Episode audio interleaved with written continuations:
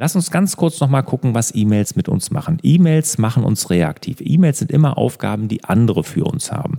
Informationen, die andere für uns haben. Und sie sind losgelöst vom Kontext.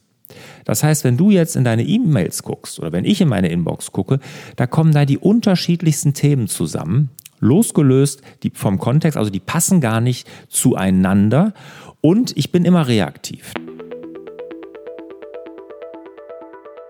Ein glückliches und erfolgreiches Leben braucht Fokus. Fokus auf die wichtigen Dinge im Leben. Fokus auf einen Sinn, eine Berufung. Fokus auf dein Warum. In meinem neuen exklusiven Workshop Finde dein Warum machst du genau das. Du begibst dich auf die Suche nach deinem ganz persönlichen Warum oder wie viele auch sagen, dem Zweck deiner Existenz. Und damit kommst du raus aus der Ungewissheit und rein in deine Kraft. So eine Kraft, die aus deinem Innersten kommt. Du beantwortest dir die Fragen, die dich vielleicht schon lange umtreiben, so wie was will ich wirklich? Was macht mich glücklich und welchen Sinn hat mein Leben? Denn eins, da bin ich mir 100% sicher, wenn unser Warum nicht klar ist, kann nichts richtig sein. Alle Infos zu dem neuen Workshop findest du unter larsbobach.de-finde dein Warum. Hallo und herzlich willkommen hier zu Frag Lars. Mein Name ist Lars Bobach. Ich sorge für mehr Fokus in Leben und Beruf, sodass wieder mehr Zeit bleibt für die wirklich wichtigen Dinge im Leben. Ja, und Frag Lars ist zurück. Ihr könnt mir wieder Fragen stellen. Wir haben schon ein paar Folgen gemacht und schreibt mir einfach eine E-Mail an fraglars.larsbobach.de. Wenn ihr Fragen zu meinen Inhalten, zu meinen Themen habt, dann beantworte ich sie hier gerne Diesmal hat mir der Dirk eine E-Mail geschrieben und zwar geht es da um den Beitrag, den ich gemeinsam mit dem Axel Fischer gemacht habe zu den internen E-Mails im Unternehmen. Der Axel, der hat ja ein Unternehmen, was komplett auf interne E-Mails verzichtet. Die haben da ein Ticketsystem eingeführt, er hat erklärt, warum er das macht, wie er das macht und dazu hat der Dirk Fragen. Aber es kamen auch unterhalb des YouTube-Videos ein paar Kommentare und Fragen dazu und da war die Hauptfrage, die ist ein paar Mal gekommen, wo ich die Zahlen her habe. Ich habe da Zahlen genannt zu internen E-Mails und da wurde gefragt, welche Quelle war das? Ne? Aus welcher Quelle habe ich die? Ich sage die Zahlen nochmal, damit uns nochmal klar wird, wie ineffizient interne E-Mails sind. 40 Prozent der Arbeitszeit unserer Mitarbeitenden, unserer Angestellten, verbringen sie mit internen E-Mails. 40 Prozent der Zeit. Das ist viel. Und jetzt kommt's. 62 Prozent werden interne E-Mails überhaupt nur geöffnet, also gelesen? Ja, nicht mal gelesen, also geöffnet auf jeden Fall. Ob sie dann gelesen werden, ist wieder die nächste Frage. Aber wir verbringen wahnsinnig viel Zeit und unsere Mitarbeiter verbringen wahnsinnig viel Zeit damit, was die Leute gar nicht richtig interessiert. Diese Quelle ist, äh, das habe ich in The Guardian gefunden, in dieser Zeitschrift, und die haben da eine Studie von Athos Origin genannt. Wir werden den Verweis oder den Link dazu hier in die Shownotes packen, also in den ähm, Artikel zu dieser Frag-Lars-Folge. So, also das zu den Zahlen, damit ihr wisst, woher jetzt die Zahlen auch kommen. Und jetzt kommen wir zu der E-Mail von Dirk. Hallo Lars. Ein Unternehmen ohne interne E-Mails. Ist sicher ein interessanter Ansatz und auch verlockend, aber ich sehe den Effizienzgewinn nicht. Externe verwenden weiterhin E-Mail. Intern wird ein Ticketsystem verwendet. Intern wird eventuell noch Meistertask oder Trello oder sonst noch was verwendet. Klar, ich habe 50% weniger E-Mails in meiner Inbox, muss aber eben parallel permanent über den Tag mit mehreren Medienbrüchen kämpfen.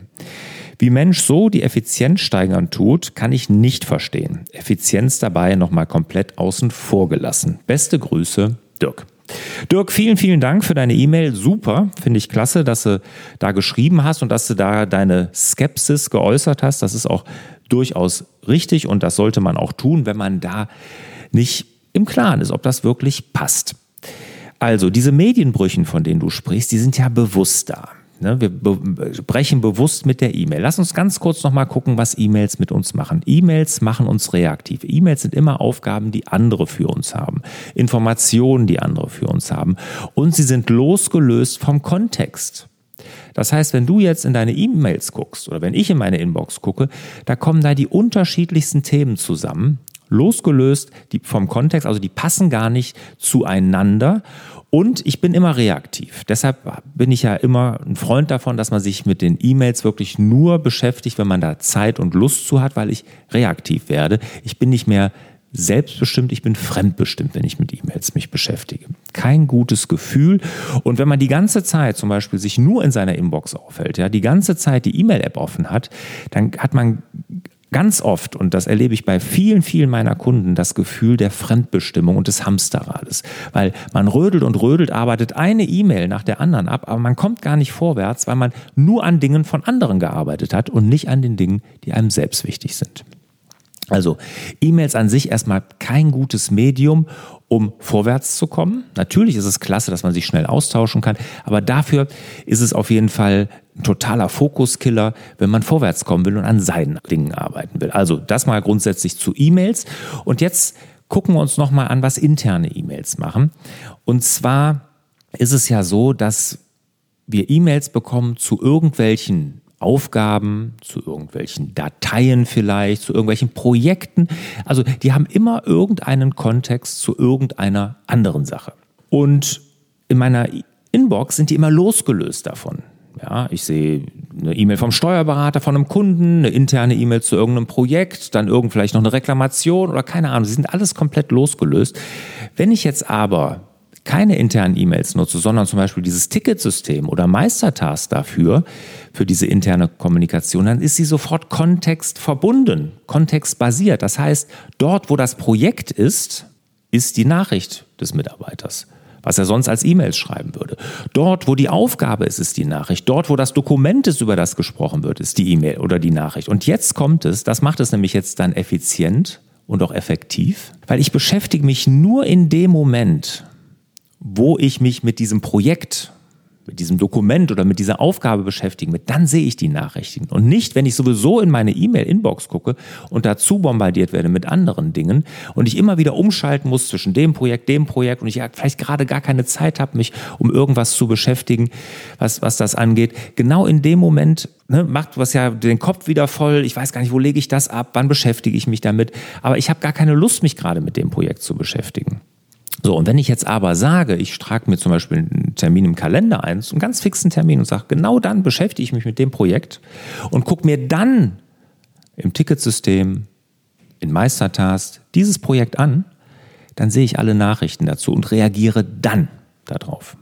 Vollkommen ausreichend, wenn ich es dann tue. Und ich muss mich nicht zwischen tausend anderen Tasks, die ich in meiner Inbox auf mich warten, dann auch noch damit beschäftigen. Also dieses kontextbasierte, ja, dass ich nicht irgendwie reaktiv auf alles reagieren muss, sondern ich beschäftige mich dann mit diesen Nachrichten dazu, wenn ich mich damit beschäftigen will. Das macht die Effizienz und auch die Effektivitätssteigerung aus. Ich hatte das Beispiel mit der Mitarbeitergewinnung, also wenn man jetzt Bewerbungsgespräche hat, gebracht. Ein anderes gutes Beispiel dafür sind zum Beispiel Controlling-Berichte.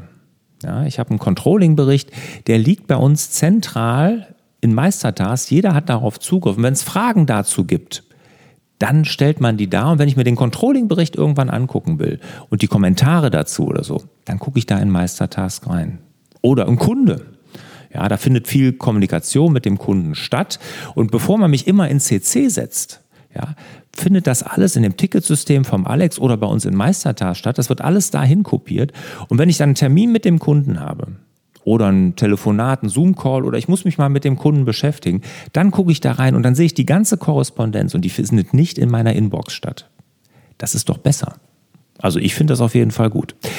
Wenn ihr weiter Fragen dazu habt, wie Dirk oder immer noch nicht dran glaubt, dann habt ihr da einen komplett anderen Ansatz. Das ist natürlich auch vollkommen in Ordnung. Aber ich hoffe, ich konnte so einigermaßen rüberbringen, worum es mir geht und warum wir auf interne E-Mails verzichten. Und ich glaube, ich spreche da auch im Namen vom Axel. Ja, das war sie, die Frag-Lars-Folge zu dem Thema, warum man interne E-Mails in seinem Unternehmen verbieten sollte. So, wenn ihr jetzt Fragen habt zu allen meinen Themen, gerade Selbstmanagement, Fokus und so, meine Lieblingsthemen, schreibt eine E-Mail an fraglas.lars.bobach und ich werde sie hier im Rahmen von Frag Lars einmal beantworten. Vielen, vielen Dank für eure Aufmerksamkeit und ich wünsche euch wie immer mehr Zeit für die wirklich wichtigen Dinge im Leben. Macht's gut. Ciao.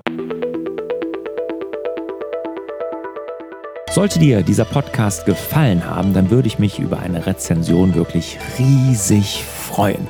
Und das kannst du jetzt nicht nur bei Apple Podcast, nein, neuerdings auch bei Spotify. Und das hilft mir, meine Inhalte wirklich einem möglichst breiten Publikum zur Verfügung zu stellen. Und wenn du eine Rezension hinterlässt, dann am liebsten natürlich, klar, fünf Sterne.